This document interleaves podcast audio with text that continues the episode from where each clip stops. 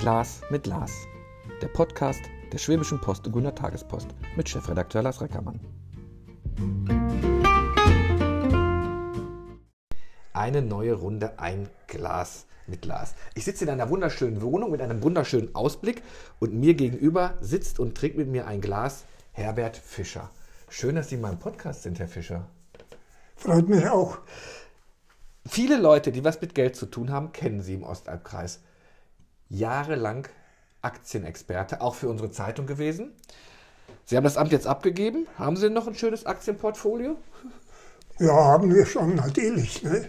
Und ich werde natürlich mit meinen Spargroschen nicht aussteigen, denn es würde Probleme bereiten, äh, eine Alternative, die so renditeträchtig ist, zu finden. Hatten Sie eigentlich mal so eins, wo Sie gesagt haben, boah, da habe ich ja richtig abgesahnt, das ging durch die Decke? Waren Sie früh dabei, als Amazon losging? Tesla, Facebook? Nö, wir waren also zum Beispiel Wirecard, haben wir sehr viel Geld verdient. Ja, sind aber rechtzeitig ausgestiegen. Ich wollte gerade sagen, ouch, Ja. Wirecard Ja. ist. Ja, okay. Ja, das, Ja. das war schon. Spannend. Sie haben aber auch noch eine viel spannendere Lebensgeschichte. Ich darf Ihr Alter verraten. Sie sind im vergangenen Monat, im Oktober, 86 Jahre alt geworden. Ja, Erfreuen sich bester Gesundheit, haben mich schön in Ihrer Wohnung hier empfangen. Ähm, ich höre, dass Sie nicht gebürtiger Schwabe sind. Ist das richtig? das ist richtig. Ja. Erzählen Sie ein bisschen, wo kommen Sie her? Also ich bin im Sudetenland geboren, in der Tschechoslowakei. Und äh, die Tschechen, die haben ja die drei Millionen nahezu vollständig vertrieben nach dem Krieg. Äh, geblieben sind etwa 220.000. Das waren Altkommunisten, das waren Mischehen, Mischehe, also ein Partner Tscheche, ein Deutsch und dann Facharbeiter, die man nicht so schnell ersetzen konnte von, von der fachlichen Qualifikation oder weil die Tschechen dort nicht arbeiten wollten, zum Beispiel im Bergbau in Westböhmen. Und äh, ich komme aus der Ecke von Nordböhmen, wo die Glasindustrie beheimatet war und äh, auch die Modeschmuckproduktion, also Bijouterie. Das waren beides äh, Güterwaren, die sehr devisenträchtig waren, also gute Exportartikel. Deshalb hat man da die Fachleute äh, dort beibehalten. Wann haben Sie sich denn auf, auf den Weg gemacht, dann das Sudetenland zu verlassen? Also äh, vielleicht muss ich da ein bisschen vom äh, anfangen. Also die, die Deutschen, die geblieben sind, äh, die wurden ja komplett enteignet. Also Grund und Boden, Immobilien, Produktionsmittel, auch Sparguthaben. Und äh, wir waren bis 1953 der überwiegende Teil staatenlos. Also wir hatten keine bürgerlichen Rechte, aber auch keine bürgerlichen Pflichten. Also man musste, konnte nicht zum Militärdienst eingezogen werden. Aber man durfte auch keine weiterführenden Schulen, durfte man nicht besuchen und man konnte nicht getraut werden, wenn man nicht Staatsbürger war. Also diejenigen, die heiraten wollten, die mussten dann aus Eigeninitiative äh, diese Staatsbürgerschaft beantragen. Die ha haben sie auch bekommen. Der große Teil der Bevölkerung hat sich da passiv verhalten, also haben das einfach so laufen lassen, bis 1953 per Gesetz alle zu tschechoslowakischen Staatsbürgern erklärt wurden. Die Generation meiner Eltern, die war eigentlich orientiert noch traditionsmäßig in die alte Monarchie in die Donaumonarchie. Deshalb war auch unser äh, Radiosender, das war Wien. Okay. Ja? Und vom Wiener Sender gab es 1965 eine Mitteilung, dass es Geheimverhandlungen gibt zwischen der Bundesrepublik und der Tschechoslowakischen Republik über die Zusammenführung der restlichen Sudetendeutschen, dass die ausreisen können im Rahmen der Familienzusammenführung. Denn die meisten Familien waren durch diese Ereignisse nach dem Krieg zerrissen. Mein Vater, der hatte in, in Berlin, in Ostberlin einen Bruder, einer war ein Kaufbeuren meine Mutter hatte eine Schwester in der DDR, mein Schwiegervater hatte äh, die Schwester in der DDR, die Schwiegermutter hatte die Eltern und einen Bruder in Bayern. Also so war das. Ja, das war also keine Seltenheit. Also extrem verteilt die Familie. Extrem verteilt. Und dann haben 65 die ersten versucht, Anträge zu stellen. Und dann hat man allerhand Repressalien gemacht, also Arbeitsplatzverlust abgelehnt, die Hartnäckigen haben drei, viermal äh, Gesuch gestellt und äh, das hat sich dann so etwas im Laufe der Jahre gelockert.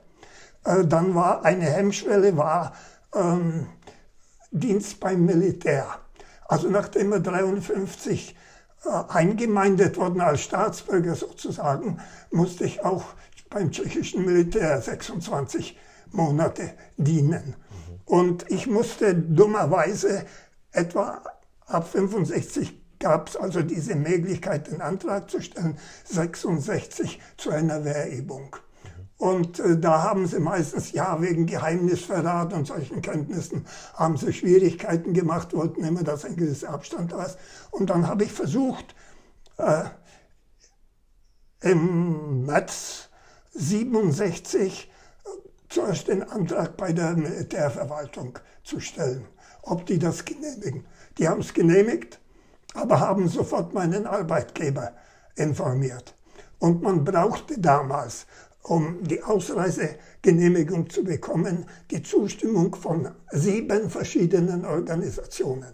Also von der Militärverwaltung bei Männern, dann vom Betriebsrat, von der Geschäftsleitung, von der Heimatgemeinde, von der Sparkasse, dass sie keine Schulden haben, von der Versicherung, dass sie die Gebühren bezahlt haben und vom Finanzamt, äh, dass sie also da auch keine Verpflichtungen mehr haben.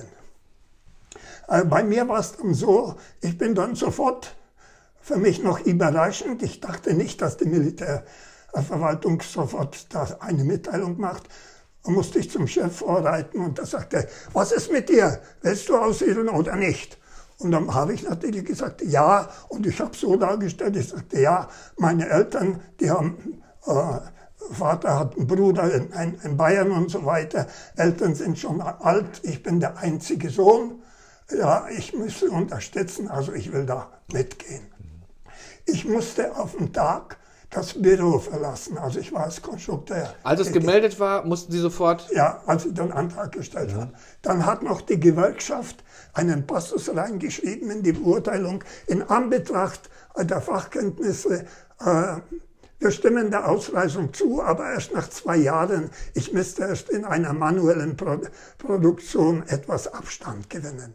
Also habe ich dann im Schichtbetrieb auf einer Revolverdrehbank habe ich äh, so Aluminiumteile bearbeitet. Jetzt war ein Zufall, dass ich in Prag was zu tun hatte und dort war ein großes Transparent Beratung, Rechtsberatung der Gewerkschaft.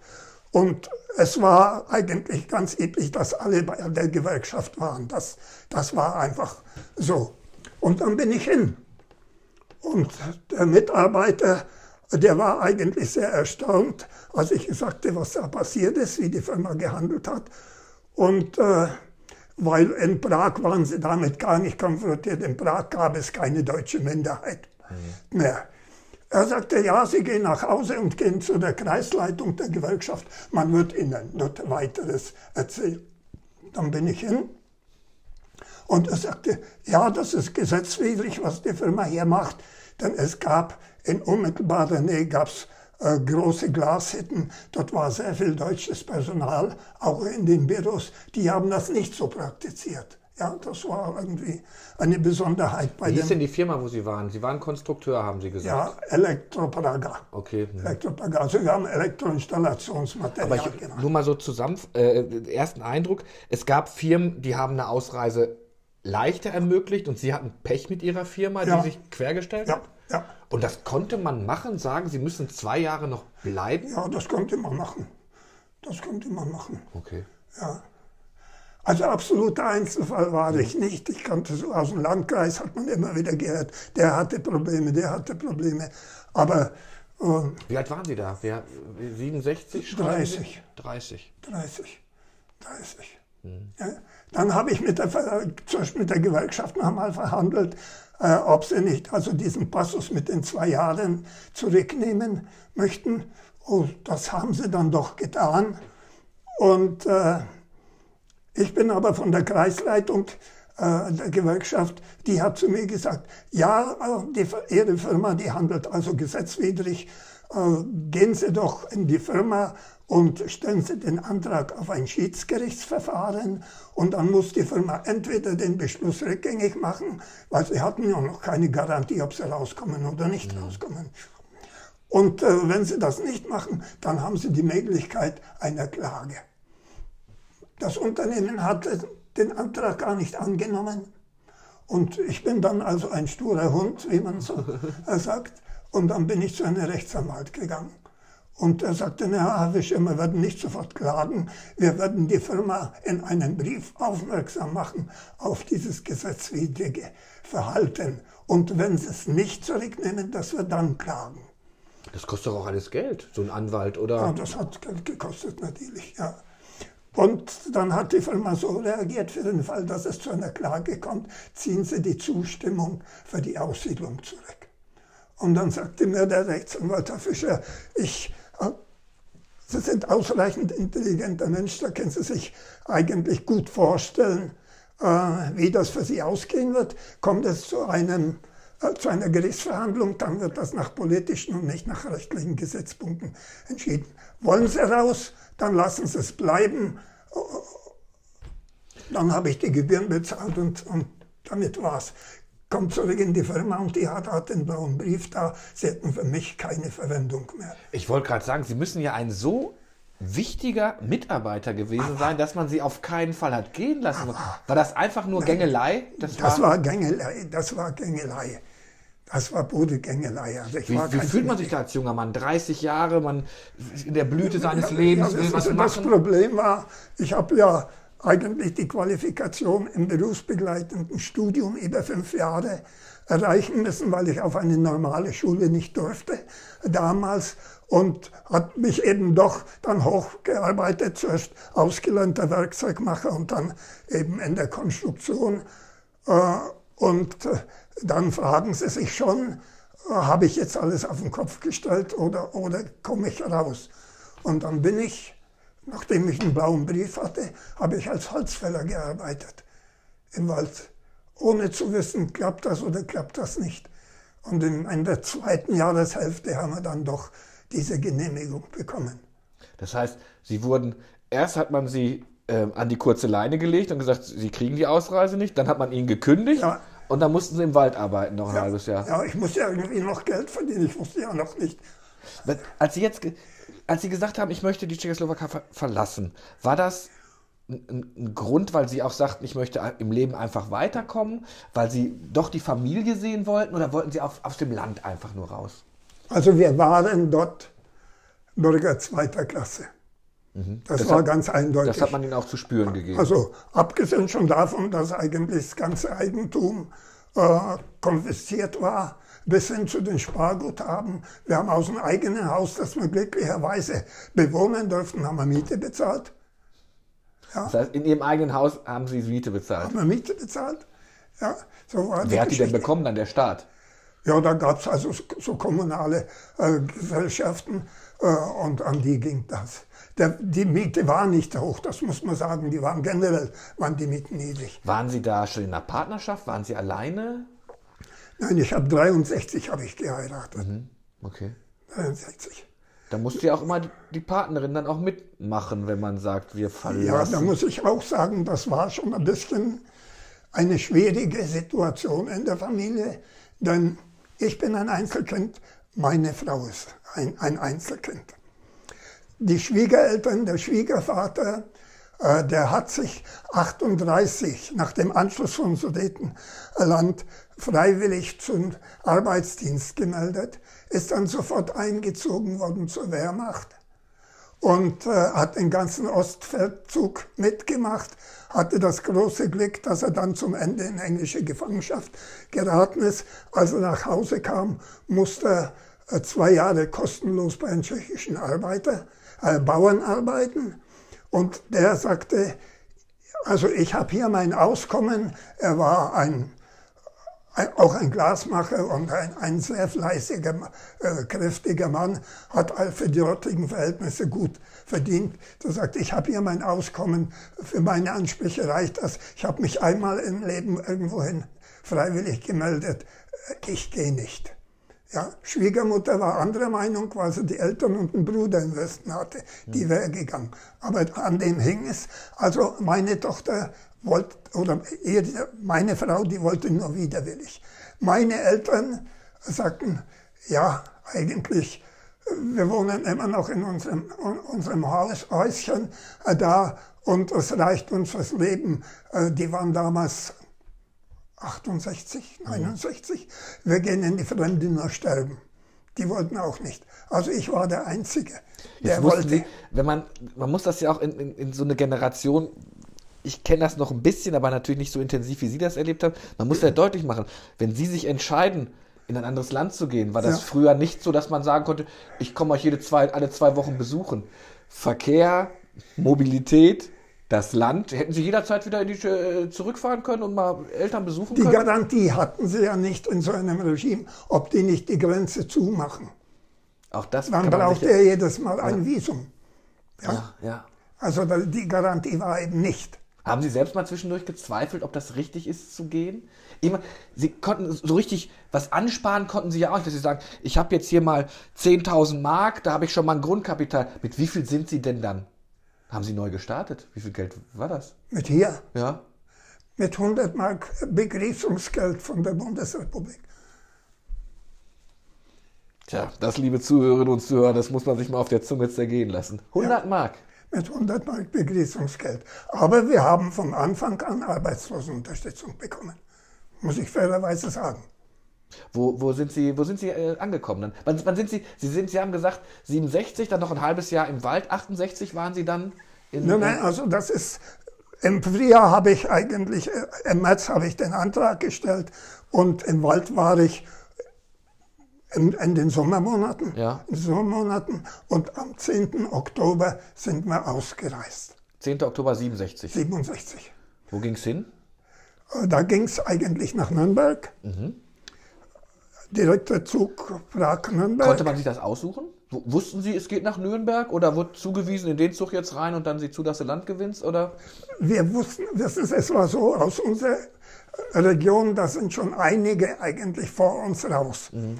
Und zwar überwiegend nach Schwäbisch Gmünd, weil die meisten mit der Gasindustrie was zu tun hatten. Und damals gab es aus unserer ehemaligen Heimat zwei Glashütten hier in Schwäbisch Gmünd. Die Josephinenhütte und die, die Wiesentalhütte.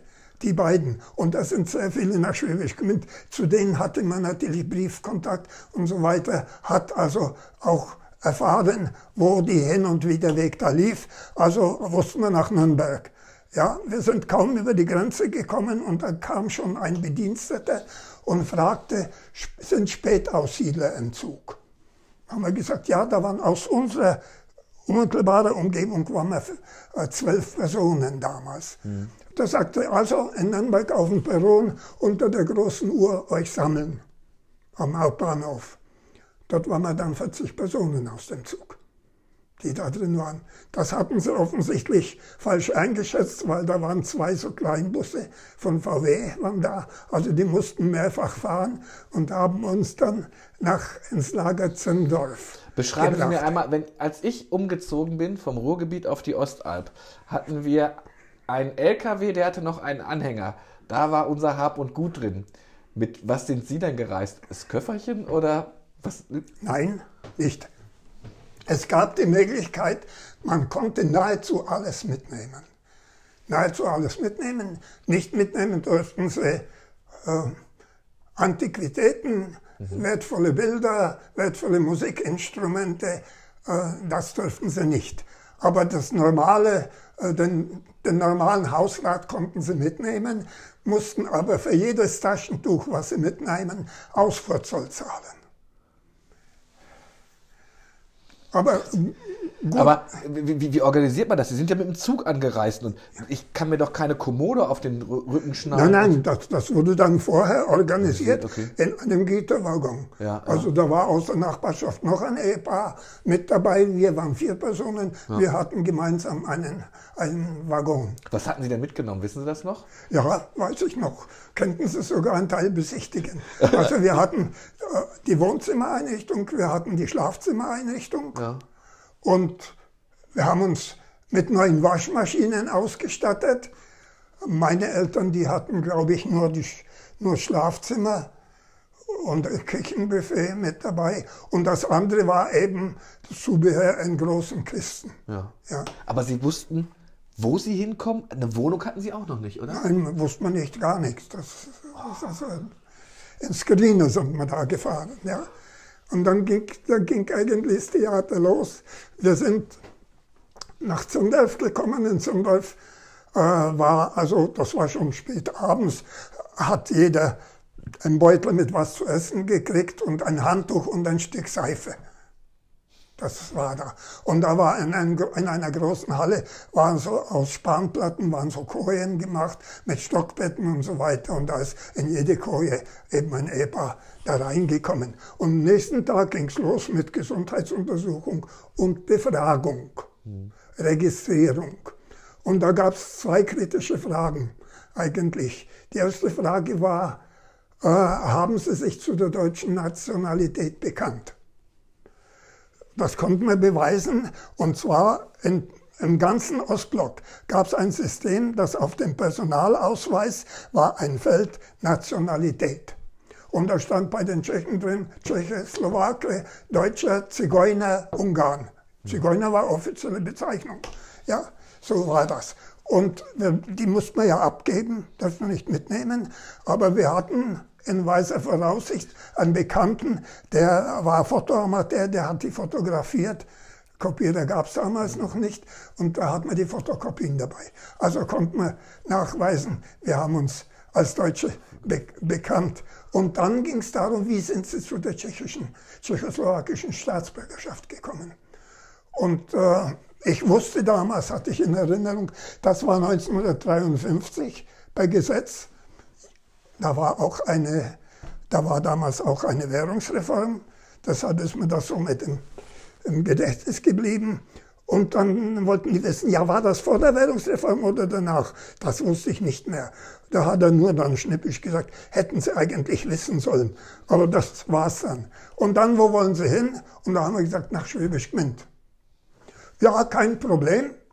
Äh, äh, das ist Baden-Württemberg, das geht. Aus unserer Zwölfergruppe da wollten fünf nach Bayern, weil sie dort Verwandte hatten.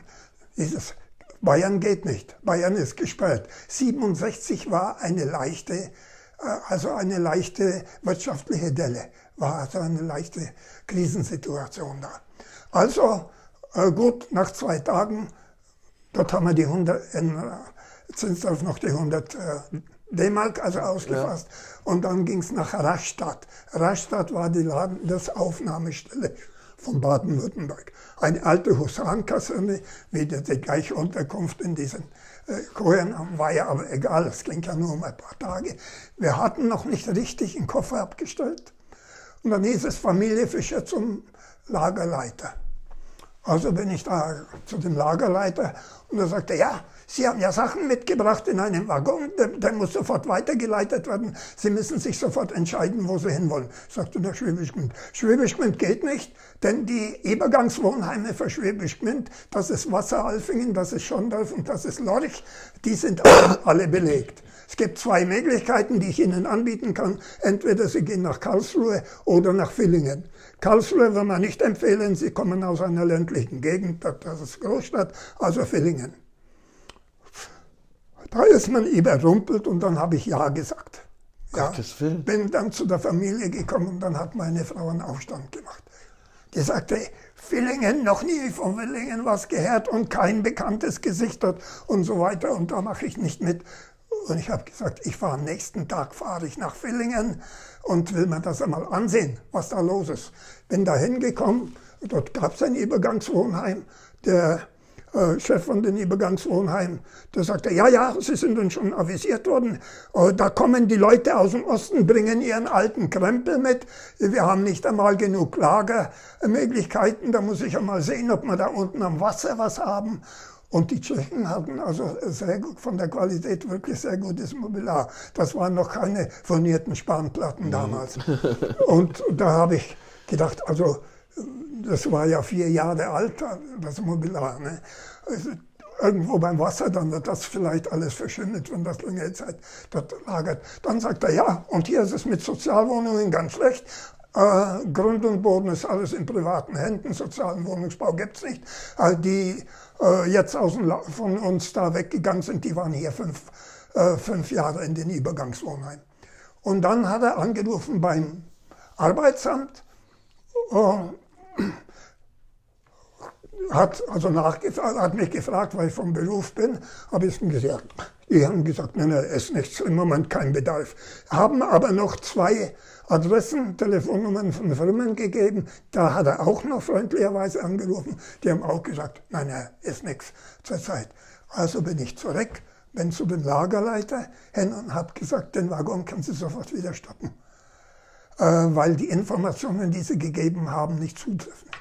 Da hat er sich dann aufgeplustert und sagte, wollen Sie vielleicht die ganze Bundesrepublik bereisen, bis Ihnen irgendwo passen wird? Ich sagte, ich bin für mein Geld gefahren, nicht für jedes. Und es war gut, dass ich gefahren bin, denn von Ihnen war diese falsche Information. Und da war alle zehn Tage von den Regierungspräsidien kamen Vertreter äh, zu einer Kommission und die haben entschieden über die endgültige eigentlich Einweisung, in welchen Ort man kommt.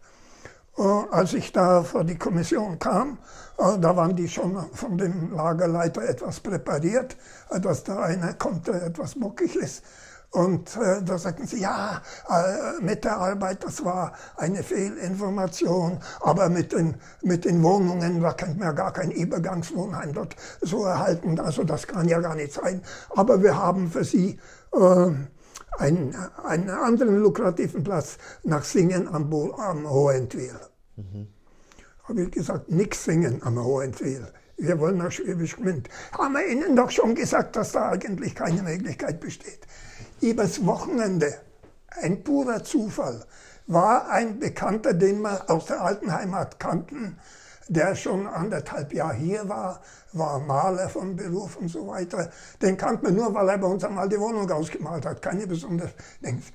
Und der hatte schon ein Auto und hat uns besucht in Rastatt. Und den habe ich die Situation erzählt.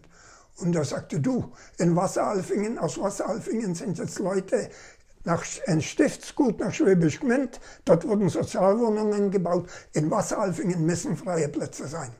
Und das habe ich denen dort gesagt. Ich sagte, in Wasseralfingen sind Plätze. Guckten so groß, ja.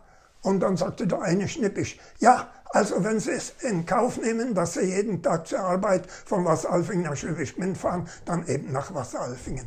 Und so sind wir, hat uns das Schicksal in Wasseralfingen hier an Was? Also, weil der Maler da war, den Sie mal, der mal ja, irgendwann für Sie ja. gemalt hat und gesagt hat, es ist was frei im Wasser. Haben Sie mal zwischendurch gedacht, ihr könnt mich alle mal gerne haben, ich fahre wieder zurück? Erstmal, nee. wenn man schnippisch angenommen wird.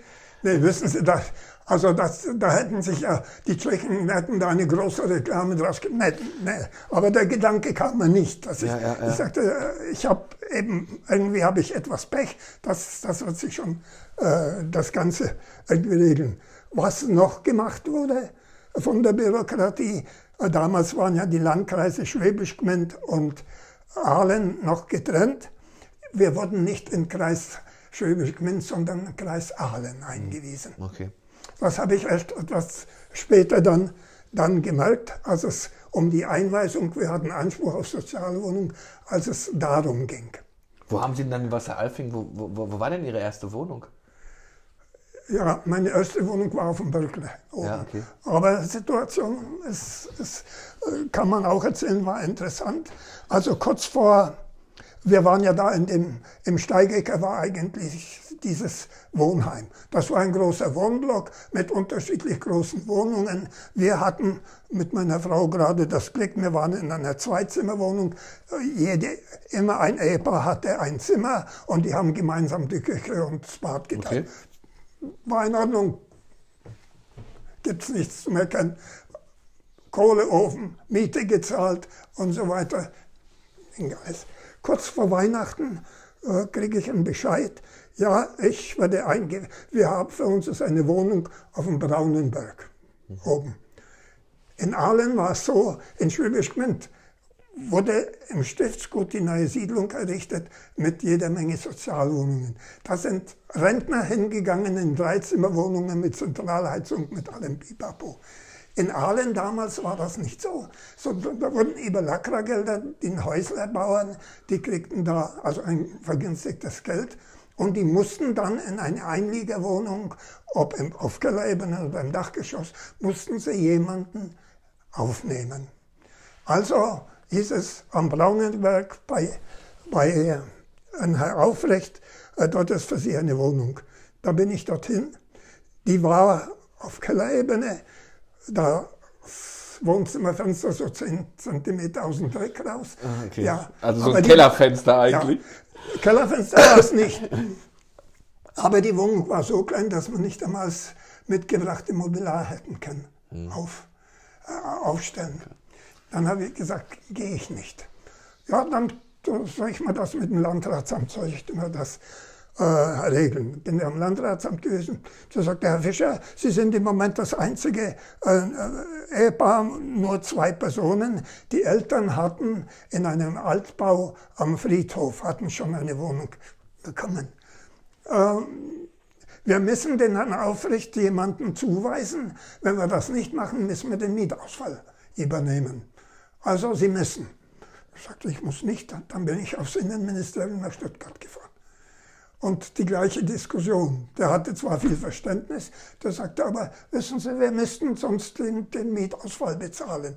Das können Sie von uns nicht verlangen. Dann habe ich mit ihm verhandelt und habe gesagt, kann ich wenigstens weiter in dem Wohnheim bleiben und äh, den Mietausfall übernehmen. Dann habe ich Miete im Wohnheim gezahlt und für die für die Wohnung, die ich nicht bezogen habe. Hatten Sie da schon einen Job? Ja, okay. hatte ich. Das ist auch eine interessante ja, Geschichte. Ja. ja äh, und äh, also haben Sie zweimal Miete bezahlt? Ich habe zweimal Miete gezahlt.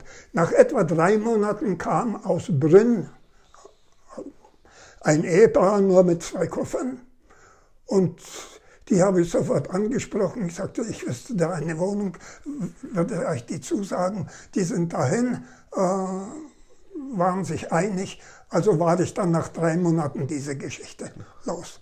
Was, was hat man denn da für Miete bezahlt? Wissen Sie das noch? Nee, weiß ich nicht. Okay. Weiß ich nicht. Weiß ich nicht. Aber dann ging es also Arbeit. Ja. Äh, wir sind am 24. Oktober in Wasseralfingen gelandet. Und war Wir sind noch 1967, ja? Bitte? 67 noch? 67. 67, okay. 67. Ja. Und dann war ja einiges an Bürokratie, auch für die Eltern habe ich das. Also wir hatten schon ein bisschen Schwierigkeiten mit der, mit der schwäbischen Sprache, die ja auch in Amtsstuben teilweise gesprochen wurde. Das war etwas ungewohnt für uns, muss ich, muss ich eigentlich sagen. Aber als das dann fertig war, ich glaube, ich bin nicht mehr sicher, musste man sich jede Woche oder alle zwei Wochen am Arbeitsamt melden. Auf jeden Fall bin ich da mehrfach am Arbeitsamt gewesen, habe immer Bewerbungen geschrieben und äh, war natürlich ungeduldig. Und der Mann sagte, ach Herr Fischer, warum sind Sie denn so ungeduldig? Und wer wird denn vor Weihnachten jemanden einstellen jetzt? Und Sie kriegen doch Arbeitslosengeld, also sind Sie doch zufrieden. Und ich dachte, ich bin nicht hergekommen, um hier arbeitslos zu sein. Dann bin ich an einem Novembertag losgetigert. Angefangen bei der Firma Lehmann, die es jetzt nicht mehr gibt, wo der Bruckner mhm. da ist.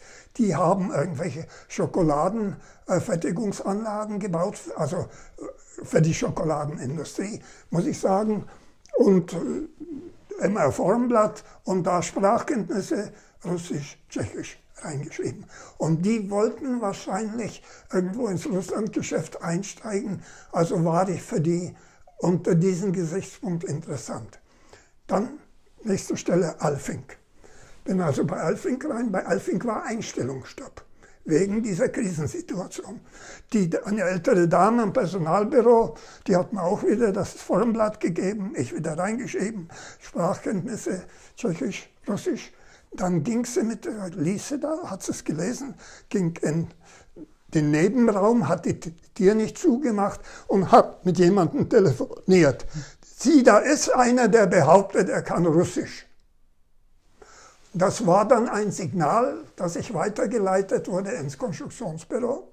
Alf hat sich damals bemüht, da ging es los mit dem Aufbau der ersten Automobilwerke in Russland im Zusammenhang mit dieser Fiat-Geschichte.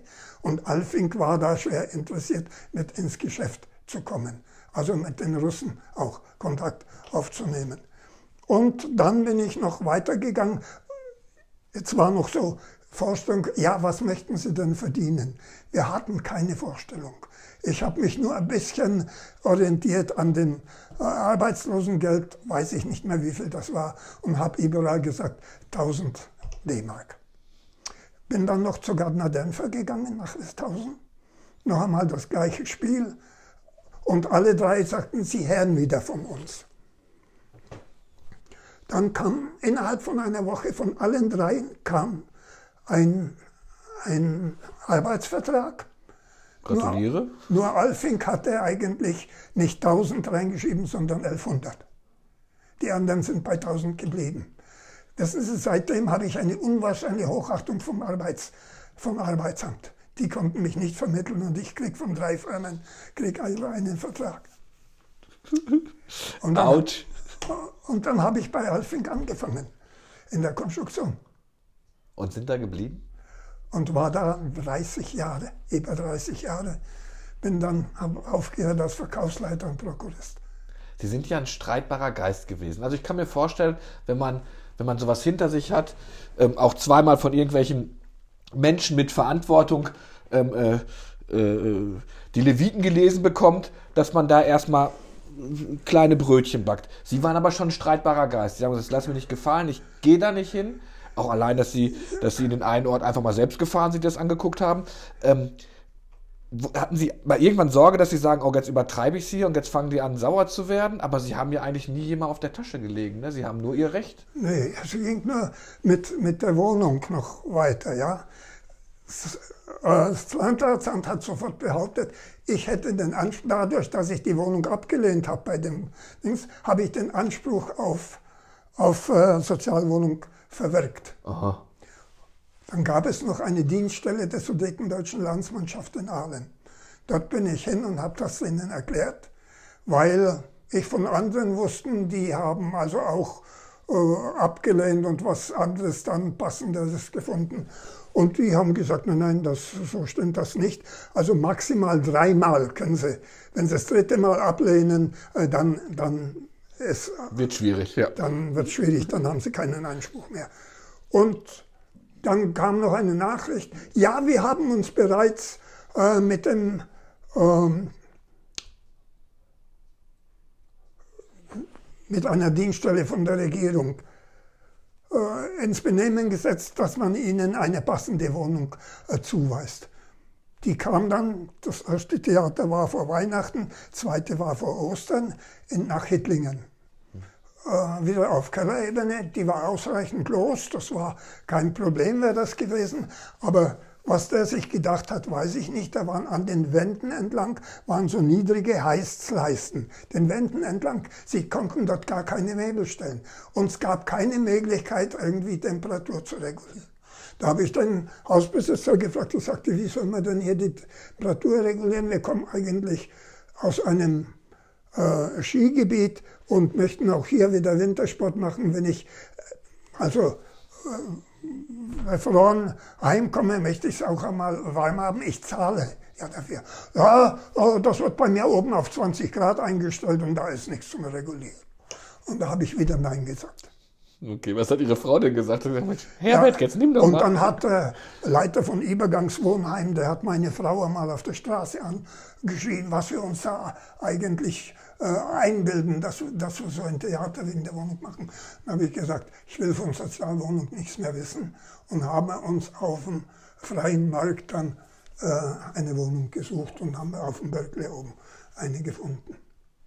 Eigentlich müssen Sie ja jetzt mit diesen Erfahrungen erstmal sauer sein auf alles, was mit Behörde zu tun hat, weil Sie irgendwie immer alleine.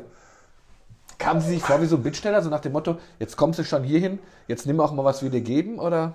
Also ich habe ähm, zu den Behörden und zu der Bürokratie schon ein gestörtes Verhältnis, das gebe ich zu. Das ist ja sehr diplomatisch ausgedrückt.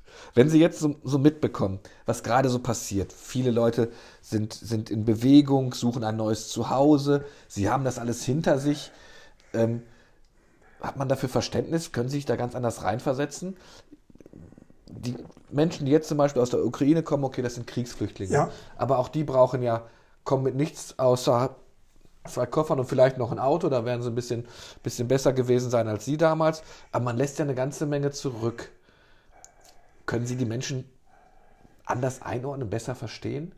Also für die, die aus der, aus der Ukraine kommen, die kann ich verstehen.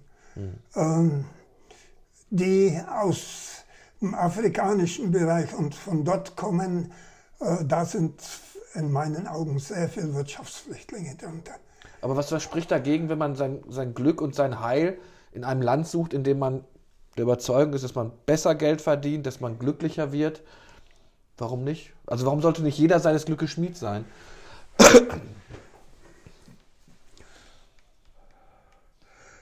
Äh, sind die wirklich, sind die wirklich alle auch arbeitsbereit oder äh, sind viele davon, die in dem sozialen Netz hängen und ja, sagen, dass da geht mir sehr viel besser als äh, in, in der alten Heimat, wo ich arbeiten musste oder vielleicht keine Aber wäre das selbst nicht dann auch legitim?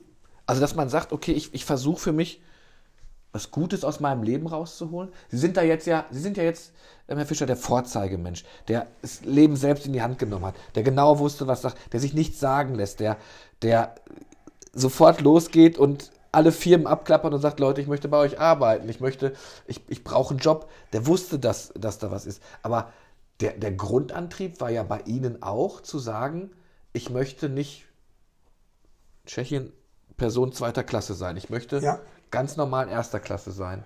Wir wollten eigentlich auch nicht, das ist vielleicht schlecht verständlich, aber wir wollten Kinder haben und wollten eigentlich nicht, dass die zwangsweise zu Tschechen werden. Mhm. Wissen Sie, da war zu viel, da ist zu viel passiert worden, unmittelbar nach dem, nach dem Krieg. Also das, das wollten wir eigentlich nicht. Das spielte für uns mit eine Rolle. Waren Sie mal wieder in, der, in Ihrer alten Heimat eigentlich? Ach, Sie würden sich wundern. Äh, also erstens, die Schwiegereltern sind ja drin geblieben. Ja. Also da sind wir regelmäßig zu Besuch. Die sind auch hier gewesen, mehrfach äh, zu Besuch. Und dann gab es noch eine Situation, wir mussten, äh, es ist korrekterweise so, unser Haus war konfisziert worden. Jetzt wurde das im Gebirge ein Holzhaus, das wird baufällig. Dann sind sie natürlich zu dieser Wohnungsgesellschaft gegangen und haben gesagt, wir brauchten Material, wir tun das selber richten, aber bitte Material. Material war auch immer Mangelware. Und dann waren die Häuser, die nicht besonders lukrativ waren, wurden uns zurückgegeben. Mhm. Ah. Die wurden uns zurückgegeben. Als wir dann weg wollten, dann war das lukrativ für einen Bürgermeister aus der Gemeinde. Und dem haben wir es müssen für ein Spottgeld verkaufen. Also es war mit 75.000 versichert und für 32.000 haben es eigentlich abgeben müssen. Sie, da konnten sie nicht groß verhandeln, denn er hatte jederzeit hätte sagen können, wir genehmigen die Ausreise nicht, Schluss, Ende. Und so war das. Und der gute Mann, der ist dann nach ein paar Jahren gestorben und dann stand das fünf Jahre leer, eigentlich den Verfall preisgegeben. Das ist eine sehr schneereiche Gebirgsregion und so weiter, da leidet eine Immobilie, wenn sie nicht gepflegt wird, besonders nicht beheizt wird. Und das tat mir dann irgendwie leid. Und dann hatte ich eigentlich, ja, so eine, eine Anwallung eigentlich von, weil mir, dass mir das leid tat. Damals durfte man als Ausländer keine Immobilie kaufen. Aber der Schwiegervater war noch dort. Der durfte. Und der durfte.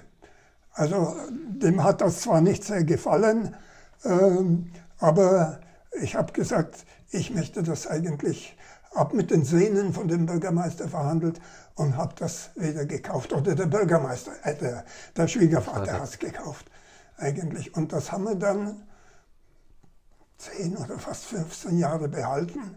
Ich habe gedacht, ha, da fahre ich im Urlaub, fahre ich hin und im Winter, da Skifahren und so weiter, da fahren sie hin zum Arbeiten. Hm. Wenn sie es, ja. Okay, ja, ja kann Also wir haben es dann nach 15 Jahren wieder günstig verkauft und haben auch noch ein sehr gutes Verhältnis mit den Leuten, die es erworben haben. Also waren Sie regelmäßig immer noch wieder da? Dann? Ja, also wir waren jetzt, die waren auch jetzt vor zwei Wochen waren die hier, Tage. Also ganz nette Leute, er auch noch äh, halbdeutscher Abstammung.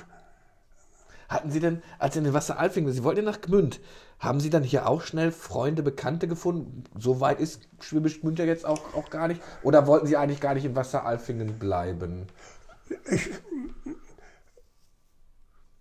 als ich hier Arbeit gefunden habe, in einem Maschinenbauunternehmen, was wirklich florierte und was mir viele Möglichkeiten dann geboten hat, ja, war für mich kein Grund eigentlich nach Gmünd zu gehen. Mhm. Das nicht.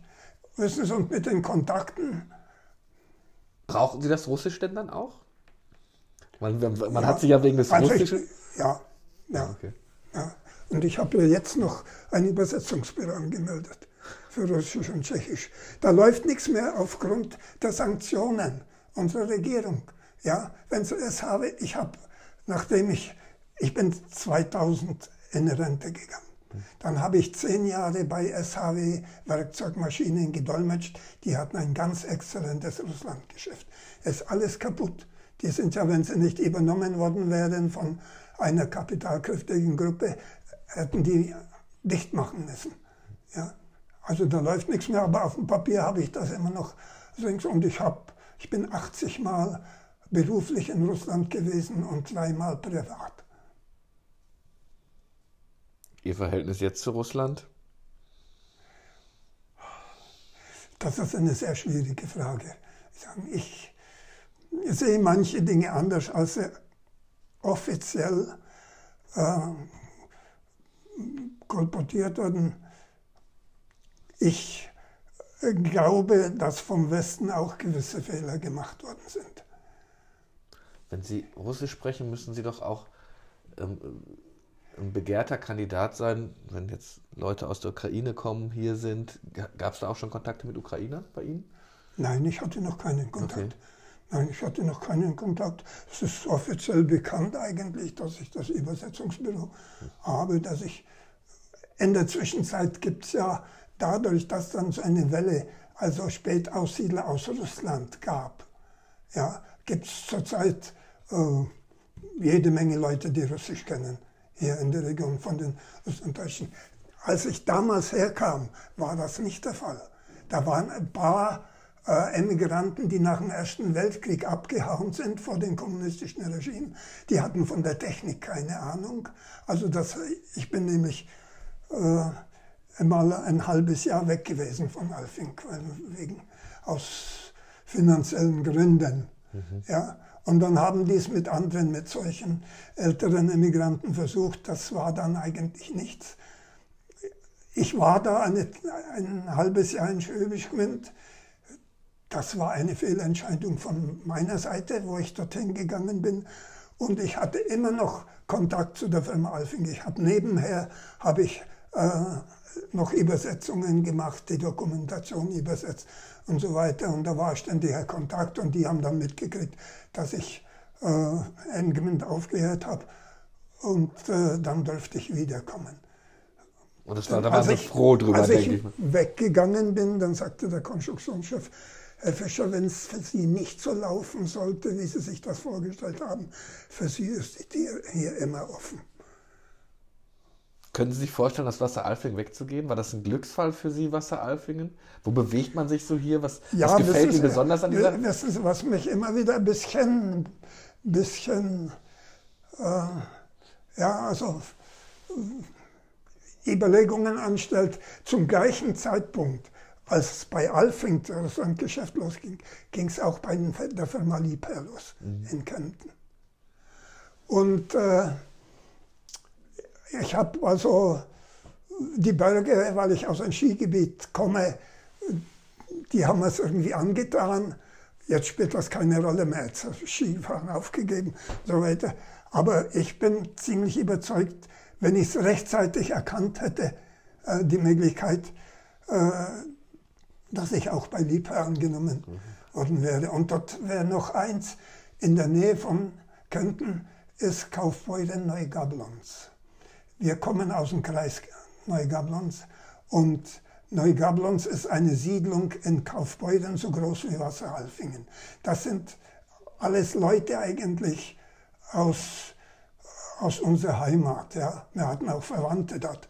Dann, also das wäre ein Vorteil gewesen, aber Was für eine spannende Geschichte. Wir sind schon längst, längst drüber, aber man, man kann Ihnen wunderbar zuhören. Herbert Fischer, aufgewachsen Osten, rübergemacht, sollte eigentlich ganz woanders landen, durch einen Zufall dann nach Wasseralfing gekommen, weil er bei Hardig gesagt hat, ich will nach Schwäbisch Gmünd. Und dann war es Wasser, dann war es Wasseralfingen, dann auch noch bei Alfing gearbeitet und jetzt seit dann 1967 hier in Wasseralfing. ja. Das war ein Glas mit Glas mit Herbert Fischer. Ich, eine, eine so unglaublich spannende und aufregende Geschichte. Alle Folgen, die wir bis jetzt schon hatten, hört ihr auf schwäbischepost.de, auf allen Podcast-Plattformen, die es gibt. Und ich schicke Ihnen nachher den Link und sage Ihnen, wo, wo Sie hören, was wir beide gesprochen haben. Danke, Herr Fischer, dass ich bei Ihnen sein durfte. Gern geschehen. Hat mich gefreut.